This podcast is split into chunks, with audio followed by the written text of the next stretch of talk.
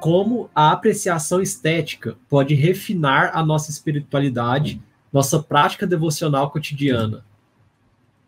Ah, muito bom, muito bom.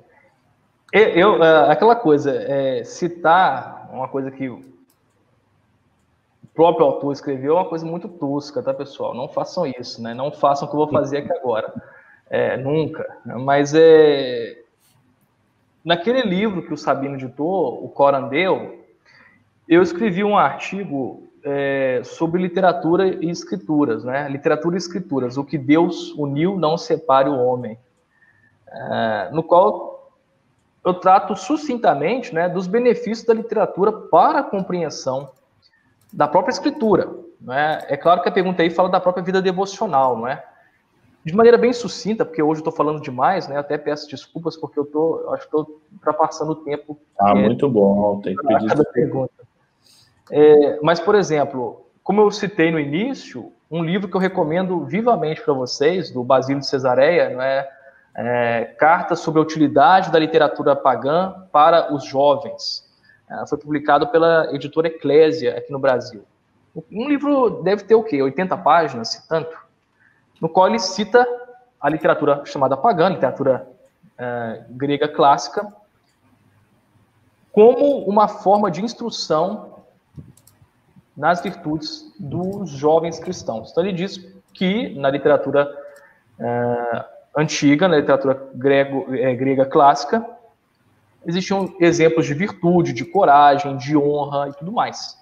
E vai dizer que sim, existem exemplos de moralidade, né? Inclusive, essa é uma questão muito forte ao longo de toda a tradição cristã, né? A tradição patrística, ela aí se dilacera, no bom sentido, né, entre oponentes à tradição greco-romana e admiradores, né? Você tem de um lado o Tertuliano perguntando o que, que Atenas tem a ver com Jerusalém, e por outro você tem Justino Marte dizendo que os gregos receberam sementes do Logos, receberam sementes da, da inteligência divina. Pulando essa questão, uh, que é interessante, mas não vem ao caso, ele vai dizer justamente isso, como que a literatura nos ajuda a ter uma uh, percepção maior dos dilemas morais do ser humano. Então, sucintamente, eu, é, nesse artigo, penso o seguinte: olha, a literatura, ela te dá, como eu acabei de dizer, uma percepção, uma sensibilidade muito maior para os dilemas humanos. Né? A literatura, em especial, ela te mostra né, que nem tudo é preto no branco, né? Não são nem 50 tons, são 500 tons de cinza, na verdade. Ou seja, os elementos é, ambíguos, nebulosos na condição humana são diversos, pessoal. E a literatura mostra isso, ela trabalha justamente com essas profundezas do ser humano. Não é? O próprio Nietzsche dizia, não é? Não existe nenhum psicólogo que me possa ensinar algo senão Dostoiévski. Dostoiévski não era formalmente um psicólogo, claro que não. É, ele era engenheiro, inclusive. Não era nem formado em arte, nada disso. Mas Dostoiévski revela elementos da profundidade do interior do ser humano que é, não é, é, a própria psicanálise, a própria psicologia depois vai redescobrir isso. O próprio Freud, por exemplo, vai dizer que grande parte daquilo que ele propõe já estava ali embrionariamente na literatura, tanto que ele vai tirar vários seus exemplos da própria literatura. Édipo Rei do Sófocles, por exemplo, uh, e outros mais. Então, uh, eu creio que, primeiramente, isso, ela te dá consciência dos dilemas morais do ser humano.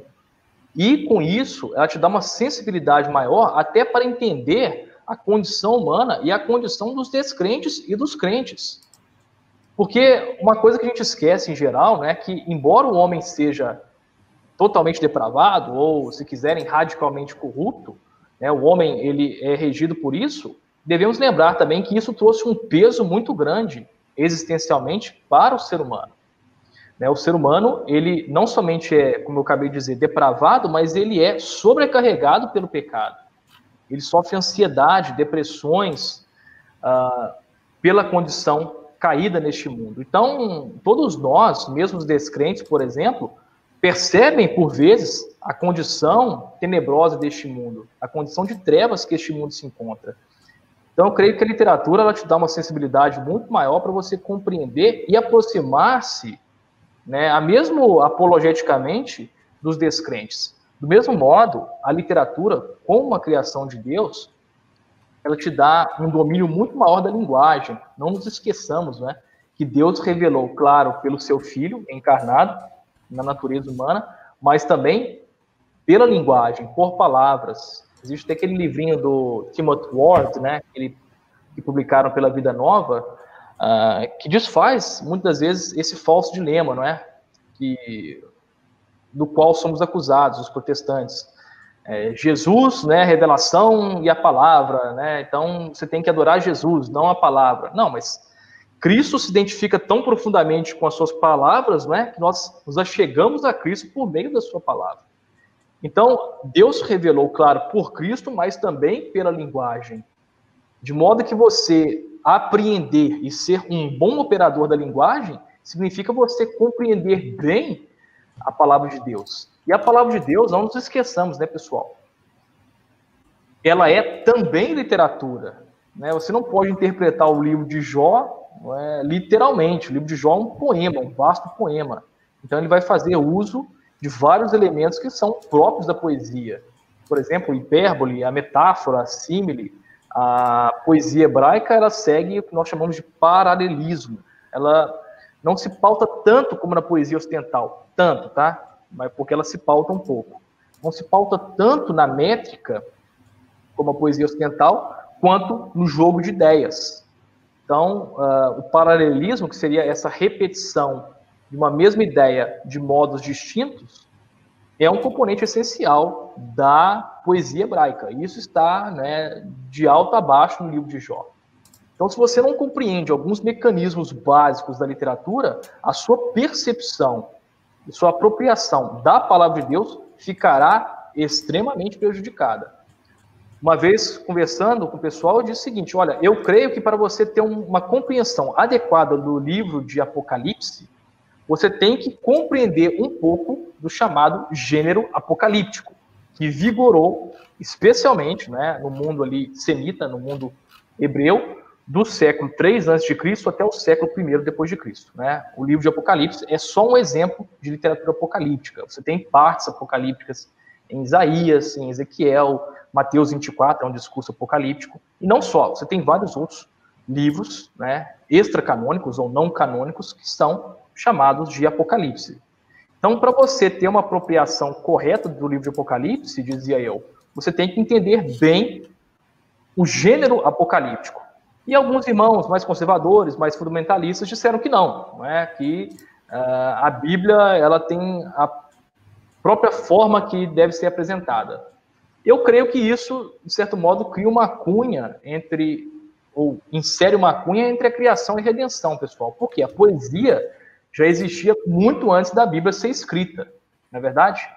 Uh, já existia poemas antes da Bíblia ser escrita. E a Bíblia vai se valer de poemas, por exemplo, do gênero poético, uh, do gênero apocalíptico, tudo mais. Então, creio que para você ter uma percepção essencial da palavra de Deus, você tem que ter uma, uma percepção mínima né, de alguns elementos literários. E principalmente na pregação. Eu acho que a pregação se reveste de maior poder comunicativo e expressivo se você for um operador competente da linguagem. Você lê, por exemplo, sermões de João Calvino, né? João Calvino, como já dizia o próprio Otto Maria Carpo, que talvez tenha sido o maior crítico literário brasileiro do século XX, né? o Otto Maria Carpo vai colocar, por exemplo, o prefácio que Calvino escreveu nas suas Institutas ao rei Francisco II como uh, três dos melhores prefácios jamais escritos. E outros críticos franceses né, vão dizer que Calvino escrevia em filigrana, ou seja, escrevia com uma sutileza e uma elegância invejáveis. Então, eu creio que o aperfeiçoamento por meio da literatura te ajuda, inclusive, a quem é pregador, a ter um maior poder expositivo e comunicativo. E, claro, né, eu poderia dizer aqui, eu acabei não dizendo das artes plásticas, né, uma percepção estética, pessoal, eu creio que é essencial também para uma liturgia. Eu sei que meu tempo está acabando, falei demais, peço perdão novamente, mas se eu fosse recomendar uma resposta para isso, muito melhor do que eu jamais poderia dar, é o ensaio do Kuyper chamado A Antítese entre o Simbolismo e a Revelação, que nós traduzimos e publicamos pela Monergismo.